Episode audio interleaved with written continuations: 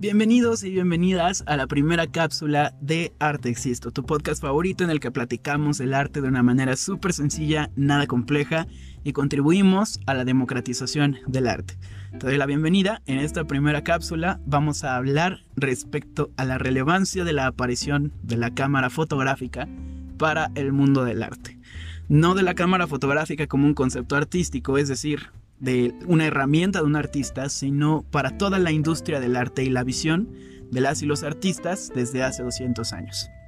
Y es que hasta hace dos siglos lo que hacía la pintura era básicamente la tarea de la fotografía el día de hoy, que prácticamente es regalarnos un registro visual de los sucesos y acontecimientos más importantes a nivel mundial.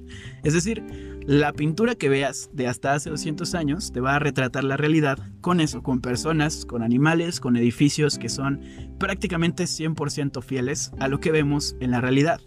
Algunos idealizados, algunos hechos de una manera un poco deforme, pero hasta cierto punto todos se reconocen como un ser humano o como algo creado por el ser humano o como un objeto de la naturaleza que podemos identificar 100% y que podemos describir de una manera completa.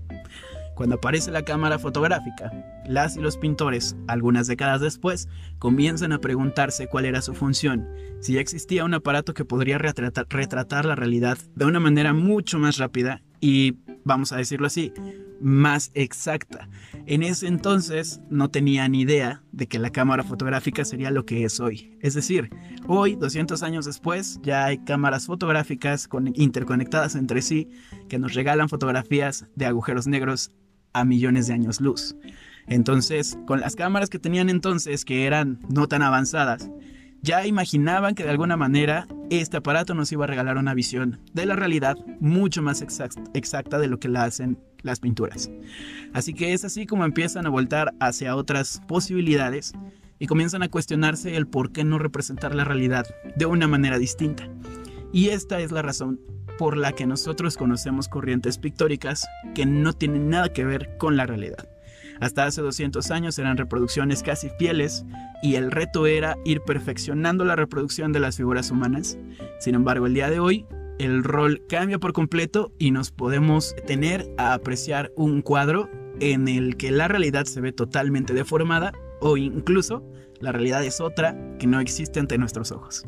Esto fue la primera cápsula del arte. Estate pendiente que estaremos subiendo más en estos días.